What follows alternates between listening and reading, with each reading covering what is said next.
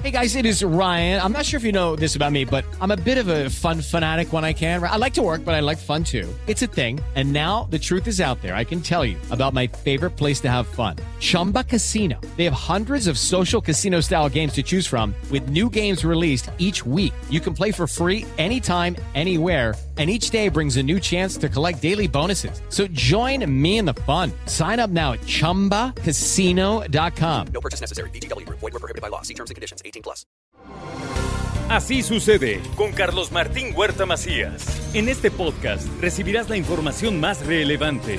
Un servicio de Asir Noticias. Y llegó el martes estelar. Bueno, ya pasó. La parte estelar ya pasó con el doctor Asia. Ahora vamos con el señor Luis Gerardo Inman. ¿Ya? ¿Y qué puede no ser estelar también? No, este ya no es estelar. Ah, ya no. Ya no. Ya es martes. Es súper estelar. Ay, ¿Qué tal, eh? todo. ¿Qué tal? ¿Qué tal? Creí ¿Qué que me tal? ibas a dar un zape. No, no, no, no, no. No, estaba no. a punto de dártelo. No, no, ¿cómo crees? Dijiste que venías como niño bueno. Yo siempre te hice un niño bueno.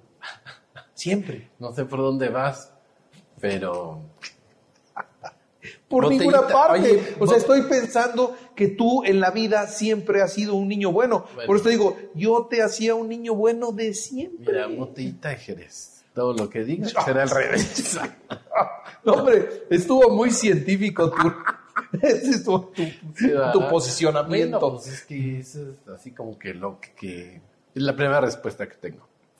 Es como si te puedo contar la historia de Santiago, donde un hijo mató a su padre. Ay, no, no, esa ya me lo has dicho 20 veces. ¿Y, y ya? Pues sí, ya le hago, pero no sé qué decir. Muy bien. ¿Qué traes hoy, señor Luis Gerardo Inman? Bueno, pues ¿qué percibes de un inmigrante cuando lo ves, ya sea aquí o en Estados Unidos? Híjole, percibes a una persona pobre, a una persona desesperada, a una persona en algunas ocasiones ya medio maleadón, ¿no? Eso, sí, lo percibimos, pero es la inmigración es algo que ha trascendido en la historia de muchos años, Sí. pero sobre todo pues quieren mejorar la calidad de vida que tienen en sus países de origen. ¿No? Y fíjate que fue un técnico a, pues, a instalar una máquina que compramos y bueno, pues los directivos hay algunos que sabemos y, y la hicimos de traductor, pero yo después con el tiempo bajé a supervisar y vi que el tornero le estaba hablando en inglés. Y me dio mucho gusto. Le dije, oye, hablas perfecto inglés. Me dice, sí, este, trabajé en Estados Unidos un tiempo. Y muy bien, ¿no?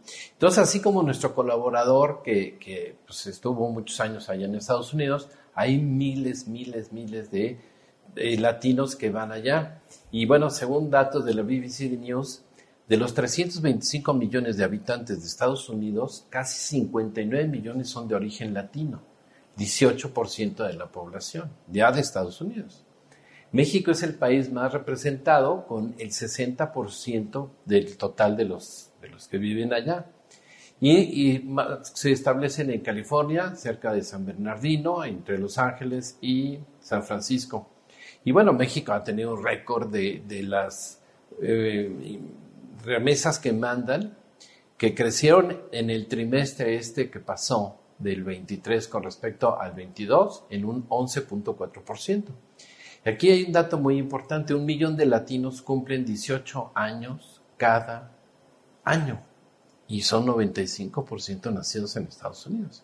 Entonces va tomando una fuerza importante todos aquellos latinos que están allá, pero sobre todo esto nos lo explicó el doctor David Hayes Bautista.